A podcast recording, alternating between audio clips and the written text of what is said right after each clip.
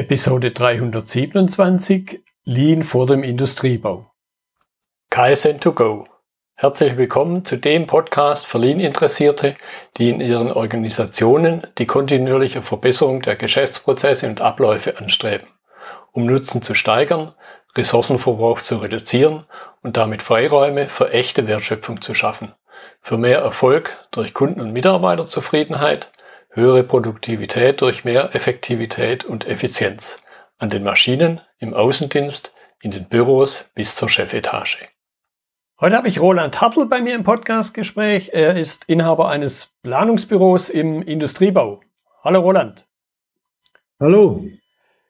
Ja, schön, dass du dabei bist. Ich habe schon ein kurzes Stichwort zu dir gesagt, aber stell dich gern noch mal in ein paar Sätzen den Zuhörern vor. Ja, mein Name ist Roland Hartl. Ich komme aus Österreich, wie man es wahrscheinlich immer wieder hören wird. das lässt sich nicht verheimlichen.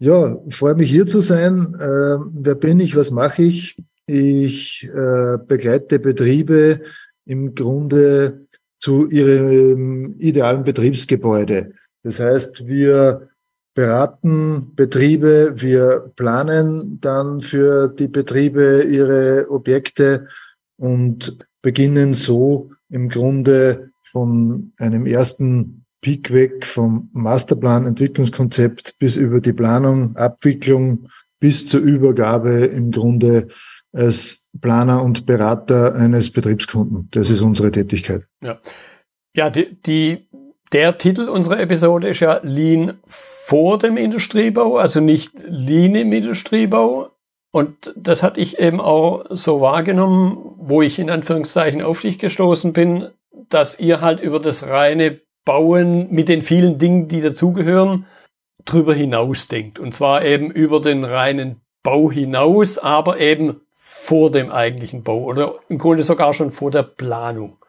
Äh, richtig, genau. Für, für uns gehört, wie ich es vorher kurz angeschnitten habe, der erste Step eigentlich äh, zum Masterplan oder das Entwicklungskonzept für das Grundstück. Das heißt, entweder der Kunde äh, hat schon einen bestehenden Betrieb, dann wird der natürlich mit analysiert und mit eingebunden in diesen Masterplan.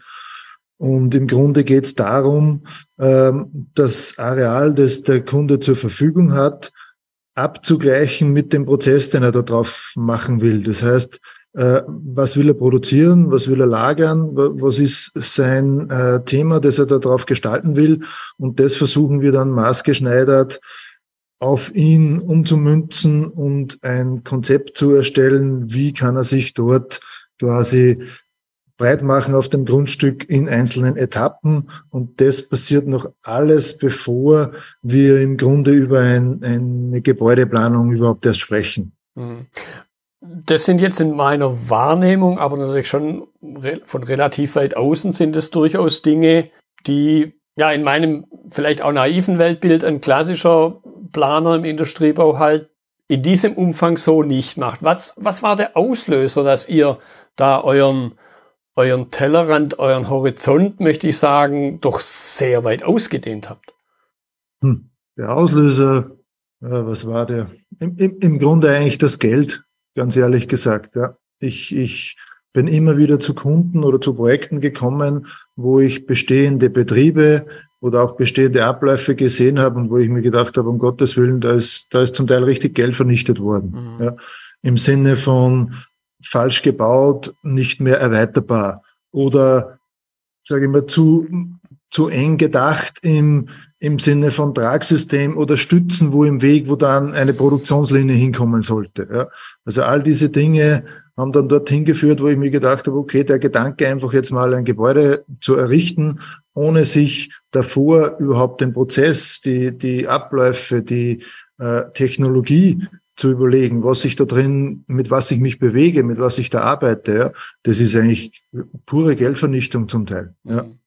Und das plus einfach Interesse. Ich habe mich immer schon, egal für, für welchen Kunden, in welchen in welcher Branche, ob das Metallbetriebe waren, ob das Lebensmittel, ähm, also einfach in unterschiedlichen Segmenten habe ich mich immer schon interessiert, wie produzieren die, was machen die. Ja, das war für mich so das, das erste das erste Kennenlernen. Ich bin immer da mal einen Tag durch, den, durch die Produktion gegangen und wollte einfach verstehen, wie ticken die, wie denken die, wie produzieren die, ja, damit ich dann überhaupt einmal ins Gehen komme und, und äh, für die gebäudetechnisch einfach in, in Lösungen denken kann. Und das hat mich dann immer tiefer geführt, äh, ich mir auch Gedanken zu machen oder Gedanken zu machen. Man kriegt dann ein Auge dafür. Ja. Das ist oft, ich, ich komme äh, zum ersten Termin zum Kunden hin und sehe schon ein Nadelöhr, weil plötzlich Anlieferung und Ablieferung am gleichen Platz passiert. Ja. ja dort schon das erste Chaos zwischen äh, den LKW-Fahrern herrscht. Und das ist eigentlich schon ein erstes Indiz, dass dort gewisse Prozesse nicht effizient laufen. Ja. Das war dann logische Konsequenz, dass man sagen muss, das, das ist der erste Gedanke, bevor man an die Gebäudeplanung denkt. Mhm. Im Grunde das, was wahrscheinlich jeder Privatmann macht, wenn er sich überlegt, okay, ich will ein Einfamilienhaus bauen, ich habe zwei, drei Kinder, sollte ich mal überlegen, ob ich die im Keller unterbringe oder ob sie ein eigenes Zimmer haben. Aber vielleicht im Industriekontext äh, irgendwie mal eher so ins, ins Blaue hineinbaut, höre ich da so ein bisschen raus. Ja, also ist durchaus vergleichbar mit einem privaten Einfamilienhaus. Ja. Auch dort gibt es ja Unterschiede. Die einen kaufen ein Musterhaus von der Stange und die anderen äh, überlegen sich mit dem Architekten ganz genau, wie wollen sie leben, wie wollen sie mit ihren Kindern leben, wie wollen sie im, im Alter leben. Ja, auch, auch das fließt im privaten Bau ja auch mit ein. Wie, wie will ich leben, wenn die Kinder außer Haus sind? Mhm. Und im Prinzip diese Gedanken habe ich umgemünzt auf einen Gewerbebetrieb. Ja wo einfach Themen reinspielen, okay, wie ist der Zustand jetzt? Was will er jetzt machen? Wie kann eine Entwicklung in fünf oder in zehn Jahren ausschauen? Das ist aktuell sicherlich sehr, sehr spannend, weil sich einfach viele Technologien ändern. Also auch im Sinne von Automatisierung, Abläufe digitalisieren, also vom, vom. Grundgedanken im Betrieb ändert sich da gerade massiv was. Und bis aber hin zu Unternehmern, die einfach an die nächste Generation denken, die sagen, okay, was hinterlasse ich meiner nächsten Generation? Ja, sollen die erweitern können? Habe ich für die schon mitgedacht? Berücksichtige ich vielleicht auch schon Nachbargrundstücke dafür, die ich irgendwann dann mal erwerben kann? Mhm. Also all diese Parameter spielen da mit rein. Mhm. Ja, das Stichwort Digitalisierung fand ich spannend, weil sich da durchaus in einem ganz anderen Kontext auch Parallelen ziehen lassen. Da gibt's diesen etwas derben Spruch äh, des digitalen Scheißprozesses. Und ich glaube, das lässt sich eins zu eins eben auf, auf diesen auf dieses vergleichbar analoge Thema Industriebau übertragen. Wenn ich aber mir halt irgendeine Halle, mal ganz einfach ausgedrückt, überlege und nachher das, was ich da drin machen will, passt nicht mehr zu meinem Geschäftsmodell, was ja bei der Digitalisierung ganz zentrales Element sein sollte, dann habe ich ein leichtes Problem. Ja, definitiv. Also gerade dort, wenn ich jetzt meinen ganzen Prozess durchdigitalisiere und auch, der nimmt ja keinen Halt vor dem, vor dem Gebäude oder zumindest einmal vor, vor dem Produktionsprozess. Und da muss ich natürlich vorher ganz genau wissen, wie bereite ich meine Anlage auf, wie, in welche Tiefe gehe ich mit dem Schritt Automatisierung? Weil mhm. der Begriff Automatisierung, der ist ja auch, den kann man sehr breit dehnen. Ja. Und interessant wird's wirklich dann, wenn einer von der Einlagerung des Produktes bis wirklich zum Versenden alles in digitale Prozesse ummünzen will. Das ist dann natürlich auch der Grundstein, ja, den man braucht, wenn man überhaupt einmal an Bearbeitungszentren, die vollautomatisiert sind, denken will. Ja, wobei ich da durchaus äh, Erlebnisse habe, wo ein Roboter gekauft wird, toll für viel Geld und man überlegt sich aber nicht, wie kommen denn die Sachen, die man dazu braucht, um irgendwas zum Beispiel zusammenzuschweißen, wie kommen die da hin und wie kommt das, was dann etwas größer entstanden ist, wie kommt das wieder weg? Ja, ja, da muss ich jetzt schmunzeln. Ich war letztes Jahr bei einem, bei einem Betrieb aufgrund einer Empfehlung, ja, und da bin ich dann hingekommen und habe gesehen, da ist eine, eine hochmoderne Laseranlage gestanden, die hat äh, ja, höchste äh, Geschwindigkeit äh, an den Mann gelegt und nach der Maschine war Stopp. Das heißt, da ist alles kreuz und quer gelagert worden, weil, weil dann nicht mehr weitergedacht wurde. Und das heißt, diese moderne Laseranlage war zwar toll, aber hat rein an Produktivität für den Gesamtprozess null gebracht. Das ist dann einfach rausgeschmissenes Geld. Ja, das ist ziemlich klar. Speziell, wenn man es dann vielleicht nicht einmal so nutzen kann, wie man sich vielleicht wage. Also nicht einmal das am Anfang angedachte Potenzial ausschöpfen kann, sondern schon da noch weiter zurückbleibt. Was sind das jetzt für, für Elemente, die in die, in die Planung, in die Vorplanung, in diesen Masterplan, wie ihr es nennt, einfließen? Ja, das fängt einmal ganz oben an. Also das beginnt zuerst einmal, sage ich mal, mit der Unternehmerseite. Wo, wo will er sich strategisch hin entwickeln? Wie, wie stellt er sich das Wachstum der nächsten Jahre vor? Ja, Gibt es da, äh, das heißt, das ist auch, sage ich mal, sehr viel Vertrauen, das da das da dabei ist, weil ich bekomme da in den meisten Fällen sehr, sehr geheime Zahlen auch am Tisch.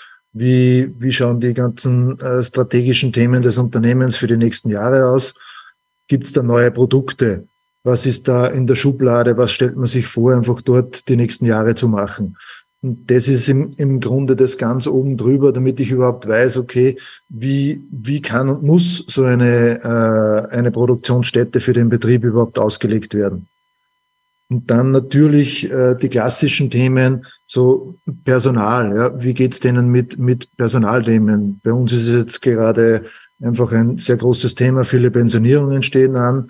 Ja, die Facharbeiter-Thematik ist seit, seit Jahren ein großes Problem bei uns, aber ich nehme auch an in Deutschland. Und auch dort werden viele Betriebe gezwungen, einfach andere Schritte zu gehen in, in Richtung Automatisierung, ähm, beziehungsweise sich gewisse Engpässe anzusehen und sagen, okay, was passiert dann, wenn man diese Schlüsselposition in Pension geht, wie besetze ich die nach? Oder kann ich den durch einen Roboter ersetzen? Ja, mhm. Gibt es da Möglichkeiten? Und bis hin zu bestehenden Betrieben, die wir auch mit betrachten und sagen, okay, wo, wo gibt's da einfach äh, laufend Probleme? Wo sind hier einfach die, die Engpässe, sei es in der Logistik, sei es einfach in der Technologie. Und diese gesamte Betrachtung formulieren wir dann zusammen auf ein Entwicklungskonzept, machen hier auch ein, eine Flächenermittlung, das heißt, wie viel Fläche braucht er überhaupt um, um diese Sache hier bewerkstelligen zu können und welche Schritte sind die nächsten Jahre denkbar und möglich auf diesem Areal, so dass er eigentlich zielsicher äh, auch seine Strategie mit dem Objekt, das er dort hat, begleiten kann. Mhm. Da kommt mir jetzt gerade der Gedanke, wie sieht da jetzt die Rea also das, was du jetzt schilderst, sind ja wie gesagt, in meinem naiven Weltbild jetzt nicht die klassischen Fragen, die ich von einem Industriebauplaner erwarte. Ich meine, von einem Architekt, wenn ich mir ein Einfamilienhaus hinstelle, dann würde ich schon erwarten, dass er mich fragt, ja, wie viele Kinder haben Sie aktuell? Haben Sie noch welche in Planung? Um, um die Zahl der Zimmer. Da, da könnte ich mir noch den gewissen Bezug vorstellen. Jetzt bei dem Thema Industriebau ich hatte mal einen Kunden, der wollte eine Halle bauen. Es gab dann hinterher Brandschutzprobleme. Es war da so eine gewisse Zeit, wo immer das Thema Brandschutz ganz hoch gehängt wurde. Äh, ja. Da wurde, aber es ist ja eine, eine, sehr technische Frage. Da wurde die Frage nach dem Brandschutz schon mal gar nicht gestellt, was jetzt eine eher eine Unterlassungssünde ist. Aber das, was du gerade geschildert hast, sind ja Dinge, die ich jetzt, ja, wie gesagt, in meinem naiven Weltbild erstmal gar nicht erwarten würde als Bauherr. Wie, wie sieht da die Reaktion aus? Hm. Ganz ehrlich, zum Teil schwierig.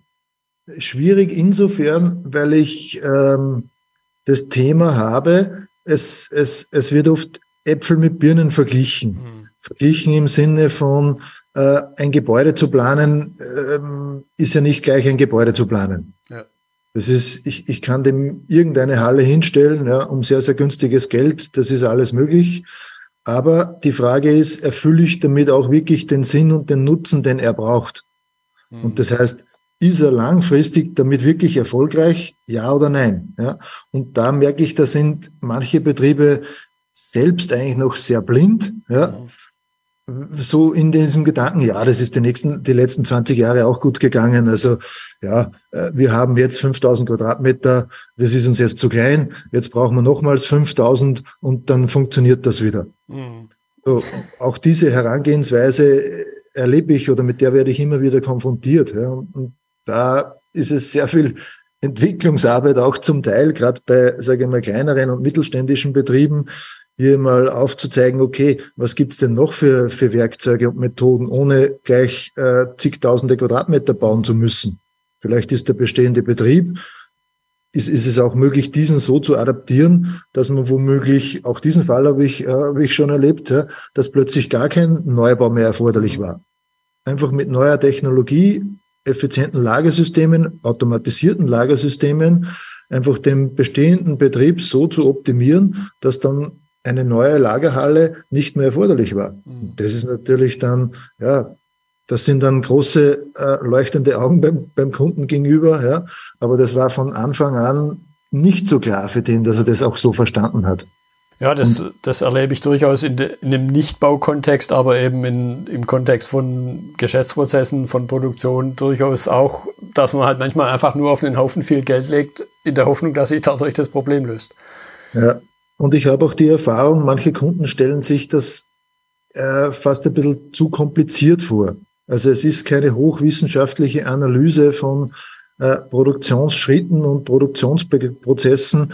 Es ist im, im Grunde sehr viel Hausverstand. Einfach logisches Denken kombiniert mit der Sicht eines Außenstehenden, das mhm. hilft. Die meisten Betriebe kennen ihre Abläufe eh sehr, sehr gut. Ja. Sie ja. brauchen oft nur jemanden, der sie bei der Hand nimmt und sagt, schaut euch das einmal an, schaut euch das einmal an, hier gibt's andere Lösungen, hier gibt's äh, diese und jene Ideen. Und so führt das meist im, im gemeinsamen Kontext zu extrem effizienten Lösungen. Mhm. Ja, und ich glaube, das klang auch vorhin so ein bisschen an für mich, dieses Jahrzehnte in irgendeinem Gebäudekomplex oder in einem Gebäude gelebt zu haben, gewöhnt man sich ja auch an viele Dinge und kann sich dann manchmal schon gar nicht mehr vorstellen, dass es auch anders gehen könnte. Ja, ja definitiv, ja, so ist es. Jetzt könnte ich mir vorstellen, natürlich gibt es aber auch irgendwo Grenzen, dass man sagt, äh, ja, da ist das jetzt aber dann der Job halt eines Fertigungsplaners beim Auftraggeber, weil ihr ja irgendwann dann sowas wie eine Schlüsselübergabe macht. Das kann man sicher noch ein bisschen ausdehnen, aber irgendwann ist halt mal Einzug und Einweihungsparty und so weiter und so weiter. Und irgendwann muss man ja mal gedanklich einen Knopf dran kriegen. Wo, wo setzt ihr da jetzt eure Grenzen?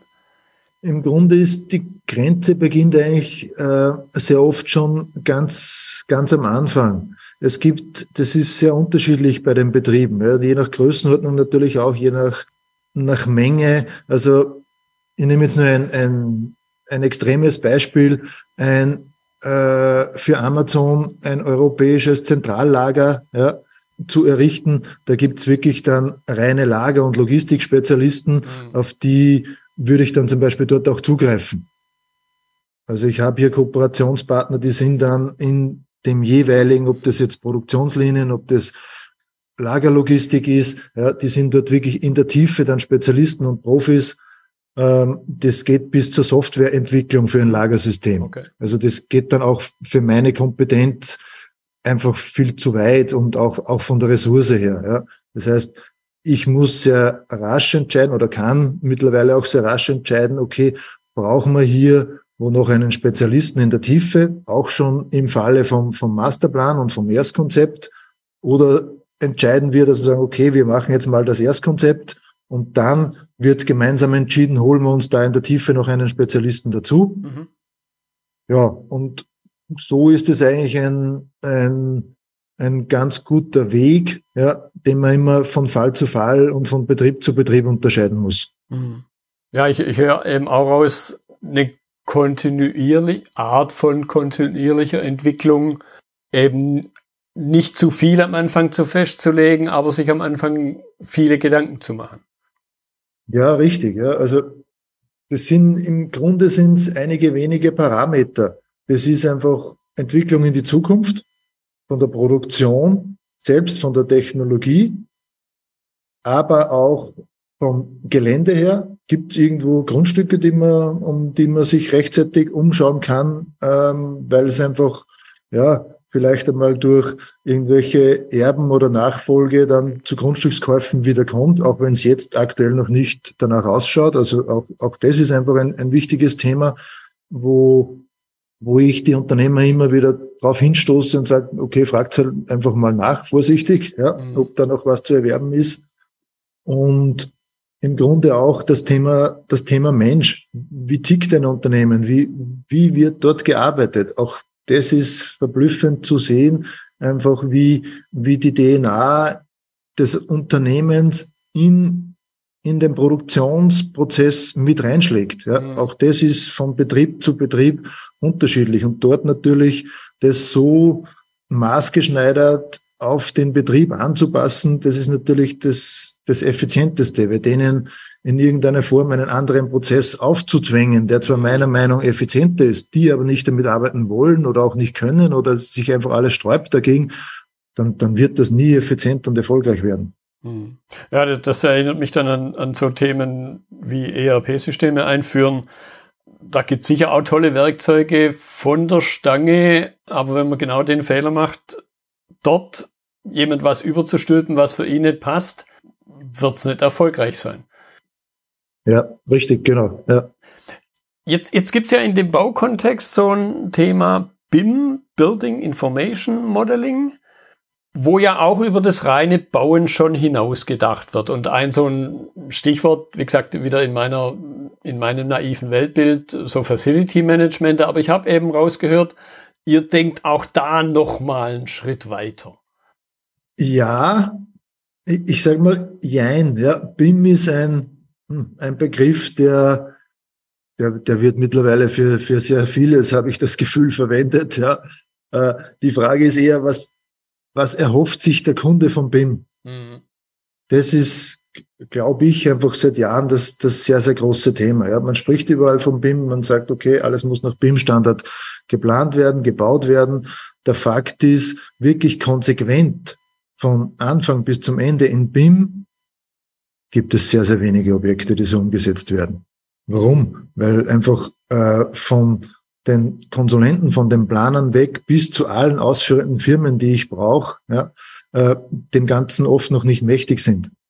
Mhm. Und dort ist für mich eine der zentralen Aufgaben sehr oft einfach bald zu entscheiden, okay, äh, wo ist die Grenze von, sage ich mal, einem BIM-Standard für diesen und jenen Kunden und ähm, wo kann ich in der Vorbereitung für BIM schon sehr, sehr viel einwirken. Und dort bin ich eigentlich auch wieder einen Schritt zurückgegangen und habe mir mal überlegt, ähm, was soll denn BIM eigentlich sein? BIM ist ja im Grunde äh, nichts anderes wie im Vorfeld schon sehr, sehr viel zu definieren, um nachher in der Planung oder in der Ausführung eine sehr hohe Sicherheit zu haben, dass auch dann das gebaut wird, was mal geplant worden ist und das so effizient und, und fehlerfrei wie möglich. Und da bin ich dann immer mehr auch auf das gekommen, wie, wie schaffe ich denn das im Vorfeld? Und da braucht es eigentlich eine andere Art der Denke in der Zusammenarbeit. Das heißt, das, das ist ein, ein anderes Modell von dem, was wir die letzten Jahrzehnte gewohnt sind, wo einer plant, ein anderer baut, dann noch einer baut, ja, und so einer nach dem anderen kommt. Das ist einfach das Thema, wo alle mal gemeinsam an einen Tisch gehören und dann gemeinsam nach der besten Lösung gesucht werden soll. Ja. Und das ist auch ein, ein Modell, das ich vor einigen Jahren eingeschlagen habe. Ich nenne das abgekürzt SPM, also das Simus Partnering-Modell. Ein Partnering-Modell ist ja, sage ich mal, internationales Modell, das auch schon sehr viel angewendet wird. Und das ist für mich eine Grundlage, die überhaupt BIM wirklich effizient möglich macht. Mhm. Ja, ich, ich verstehe BIM und du hast auch so ein bisschen angedeutet, im Grunde als eine sehr, sehr mächtige Checkliste. An was muss man denn alles, sollte man denn alles denken? Für den späteren Betrieb, aber eben auch für die vielen kleinen Gewerke, die man auf dem Weg dorthin braucht. Weil das Schlimmste ist ja, dass man den Anschluss an der Fußbodenheizung, muss man plakativ auszudrücken, dass man das vergessen hat. Da liegen die Rohre im Bad und dann habe ich aber halt diese fünf Meter Rohrleitung bis ins Bad vergessen. Ja, ja und, und sage ich mal, BIM in der, in der theoretischen Form auch für Betriebe, die das nachher wirklich nutzen, im, im Facility, in der Betreuung de, dieser Liegenschaft oder des Objektes, da, da macht das sicherlich Sinn. Aber das muss man wirklich im Vorfeld eigentlich abklären. Ist der Kunde überhaupt bereit, damit zu arbeiten? Hat er überhaupt die Ressource? All das gehört ganz am Anfang im Grunde am Tisch, weil ich habe es auch schon erlebt, wo, wo wir der, mir der Kunde dann gesagt hat, vergiss das ganze Thema, meine Hausmeister gehen sowieso äh, durch das Haus, reparierende Dinge, die anstehen, der guckt vorher nicht in den Plan. Mhm. Ja? Mhm. Und das ist natürlich auch die Denke, die ich jetzt erlebe, die uns Baumenschen fordert, ja, hier umzudenken, aber auch den Bauherrn so weit zu bringen, in Richtung BIM zu denken. Und ja. das fängt ja auch in der Planung schon an, dem Bauherrn vorher mal klar zu machen, dass er sich zwei Jahre bevor er einzieht in das Gebäude über diese und jene Produkte schon Gedanken machen muss, ja, weil die in die Planung in BIM-Standard äh, definiert gehören. Mhm. Und das heißt, es ist auch eine gewisse äh, Entwicklung von der Denke, auch von der Bauherrenseite. Ja, wie, wie glaube ich, bei vielen Dingen in dem Kontext auch dieses, dieses gemeinsam mitzuwirken und nicht, mein, das mag jetzt vielleicht im Industriebau nicht so kritisch sein, aber bei mir nicht weit weg, Stuttgart 21 ist das ein ganz großes Thema. Ganz oft wird halt ein Bauunternehmen oder ein Mitwirkender im, im Baukontext nach dem Preis ausgewählt und man vernachlässigt aber, dass der halt seine Bedenken und Behinderungen und so weiter, die Checkliste schon vorher aufgestellt hat, mit all den Nachforderungen, die, da, die er dann nachschieben kann, weil der Bauherr halt an eine Sache nicht gedacht hat. Ja, und genau das ist eigentlich der springende Punkt, ja, warum ich auch mich vor einigen Jahren entschieden habe, ich arbeite nur mehr nach, nach diesem SPM oder nach diesem Partnering-Modell einfach auch die Kosten. Ich, mhm. ich habe jetzt die letzten Jahre oder mittlerweile Jahrzehnte Benchmarks über alle Projekte immer mitgeführt und ich kann dort einen, einen klaren Kostenvorteil und Effizienzvorteil von bis zu 15 oder 20 Prozent feststellen. Und das ist schon eine große Nummer. Wenn wir jetzt Hausnummer von 10 Millionen sprechen, dann, dann sind das für, für äh, mittlere Betriebe richtig, richtig viel Geld. Mhm. Und das ist im Grunde auch genau einfach dieses Umdenken, Betriebe oder ausführende Firmen mit ihrem Know-how mit einzubinden, weil einfach ein Objekt mittlerweile so komplex ist, dass das auch einer in, in meiner Funktion und in meiner Kompetenz ganz alleine in der Theorie fast nicht mehr äh, durchdenken kann. Mhm. Ja, mhm. vor allem so, dass es auch wirklich dann am Ende die bestmögliche Lösung gibt, weil ich nehme nur jetzt her, beim Installateur, wie viele Pumpenprodukte das es hier gibt, ja, wie viele Pumpenhersteller, was ist jetzt die beste, wie funktioniert dann die Einbindung in das System richtig. Ja. Da ist einfach der, der täglich damit arbeitet, der Spezialist und dies mache ich mir äh, hier auch zunutze und hole mir einfach diese Expertise mit rein. Ja, und, und, dann eben auf der anderen Seite jemand zu haben, für den das eher, und da, auch da ziehe ich die Parallele zu einem ERP-System, eher so once in a lifetime ist. Also ich, wenn überhaupt, beschaffe ich einmal im Unternehmerleben, jetzt auf die einzelne Person bezogen, ein neues ERP-System. Einmal klassisch als Unternehmer baue ich mir vielleicht eine zweite Halle hin. Das werde ich sehr wahrscheinlich im eigenen Wirken nicht noch ein zweites Mal tun. Es sei denn, das Geschäft geht völlig durch die Decke. Ja, ja, richtig. Und, und dort habe ich äh, ganz klar festgestellt, dass die höchste Effizienz nicht jetzt im, im Sinne von, von BIM oder jetzt irgendwelchen Technologien oder, oder von theoretischen Konzepten liegt, sondern jetzt ganz einfach runtergebrochen beim Mensch in der Art der Zusammenarbeit, mhm. in der Effizienz, wie man zusammenarbeitet, wie man untereinander kommuniziert.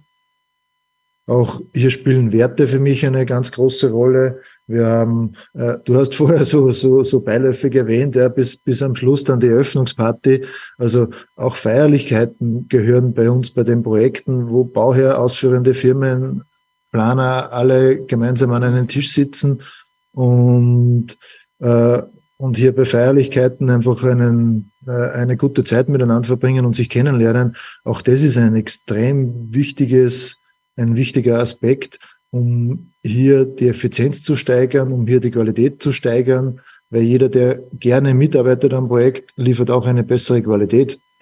Gut, so ein bisschen zum Abschluss stelle ich immer ganz gern so eine, eine Frage zum Anfang in Anführungszeichen zurück. Das heißt, falls jetzt jemand zuhört, der in welcher Funktion auch immer vor dieser Herausforderung steht. Das Unternehmen wächst, wächst aus den Kleidern, sprichwörtlich äh, aus den Klamotten raus, aus dem Gebäudestand raus. Was sind so die ersten Überlegungen, die man machen sollte, außer vielleicht zum Telefon zu greifen und bei euch anzurufen? ja, das ist natürlich auch eine gute Idee. Ja. ja, die ersten Überlegungen sind einmal im Grunde, sich einmal vorzustellen, wo könnte der Betrieb in zehn Jahren stehen? Wie, wie, in welcher Größenordnung kann ich mir meinen eigenen Betrieb vorstellen? Und dann führt es eh automatisch eigentlich zu, zu einem gewissen Prozess. Und wir haben hier äh, auch ein, eine klare Abgrenzung von diesem Masterplan eingeführt. Also ich bitte das jetzt als losgelöstes Produkt an, um den Kunden auch eine Möglichkeit zu bieten, okay, das ist der erste Step. Hier ein, ein Entwicklungskonzept für meinen Betrieb, für meine Gebäude, für meine Produktion äh, zu erschaffen, mit dem er dann eigentlich losgelöst von, von mir oder von mhm. dem weiteren Planungsprozess alles machen kann, äh, was er damit will. Ja. Ähm, das soll eigentlich wirklich ihm als Werkzeug und als, als Entwicklungskonzept dienen, wo er sagt, okay, ich weiß, wie ich mich äh, flächenmäßig entwickeln kann, ich weiß, wie meine Produktion aussehen kann, ich weiß, wo ich in welcher Größenordnung hinbauen kann. Er hat alle Parameter inklusive der Kosten dann mal am Tisch, kann so seine strategische Entwicklung oder sein, sage ich mal, auch seine Budgetplanung danach aufstellen. Und das ist so meist der erste Step, wo sich der Kunde mal wohlfühlt. Da gibt es einen Fixpreis von mir und mit dem beginnt meist einmal die erste Reise. Mhm. Ja, und zum Kontrast höre ich auch ein bisschen raus, es kostet was und hat aber dann seinen klaren Wert gegenübergestellt. Nicht vielleicht wie das andere Extrem, ha, ich schenke dir hier eine Planung, aber du musst es nachher mit mir umsetzen. Und, und dadurch entsteht eine, ja, so gewisse Handschellen im sprichwörtlichen Sinne vielleicht. Ja. Und wenn es auch nur das schlechte Gefühl ist, das man vielleicht hat, wenn man sagt, ah, jetzt habe ich den da Tage und Wochen beschäftigt und ich merke jetzt, das ist doch nicht das Richtige für mich. Und da fühle ich mich vielleicht sogar moralisch verpflichtet, das mit dem zu machen, obwohl ich es gar nicht machen will und sollte. Ja. Ja, das ist sicher auch ein, ein Thema, äh, das wir immer wieder am Tisch haben. Es gibt natürlich auch gewisse Firmen, die locken jetzt mit einer günstigen Planung oder mit, mit günstigen Konzepten, wo sie sagen, okay, das ist sehr günstig oder nahezu kostenfrei. Ja. Und im, im Grunde ist es aber nur eine Verkaufsmasche, weil jeder, der Personal sitzen hat, muss sein Personal zahlen. Jeder, der einen Planer sitzen hat, muss seinen Planer zahlen. Also jeder, der sich da Gedanken macht über äh, diesen Kunden, muss am Ende des Tages irgendwo seine Kosten wieder reinbringen. Ja. Und sehr oft wird das halt hinten beim Bau dann irgendwo rein versteckt. Und ja, das ist jetzt leider was, mit dem ich immer wieder konfrontiert werde. Aber ja, mit dem muss man, mit dem muss man halt irgendwo umgehen. Gott sei Dank gibt es immer mehr Unternehmer, die auch einfach ganz genau wissen, je mehr Hirnschmalz oder je mehr Zeit hier wer in sein Konzept steckt, desto besser sind die Lösungen, besser sind die Lösungen und vor allem auch die Kostenersparnisse nachher, wenn es zur Umsetzung kommt. Ja.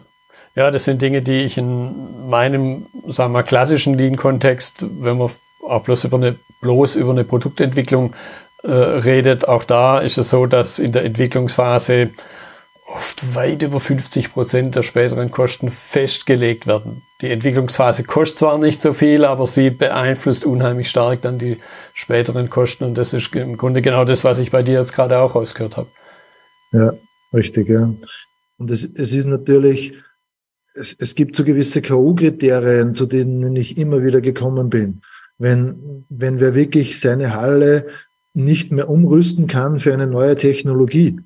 Das heißt, ich erlebe Kunden, die müssen alleine aus diesem Zwangspunkt, weil ihnen jetzt zum Beispiel ein Meter Höhe fehlt, ja, um jetzt auf ein neues System zu gehen, eine neue Produktionslinie und müssen wegen, äh, wegen der Thematik jetzt neu bauen oder die alte Halle nahezu abreißen und das sind einfach alles Themen, die versuche ich im Vorfeld einfach mit aufzugreifen und sagen, okay, was wäre, wenn das einmal kommt, ja? Und das ist eigentlich auch das Spannende in meiner Aufgabe. hier sehr komplex und auch über den Tellerrand zu denken, um am Ende des Tages dann dem Kunden eigentlich Geld zu sparen.